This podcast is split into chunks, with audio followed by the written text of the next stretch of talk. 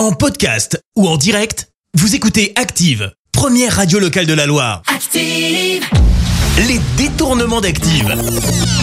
On fait dire n'importe quoi à n'importe qui. Et allez, préparez-vous à entendre n'importe quoi de la part de Jean-Pierre Foucault, Jean-Pierre Pernaud et Jérémy Ferrari. Et on commence avec Jérémy Ferrari qui va nous parler de Jean Reno.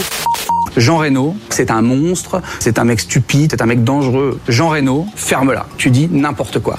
C'est pas très gentil tout ça. Jean-Pierre Pernaud, vous vous entendez bien avec Christophe de Chavannes?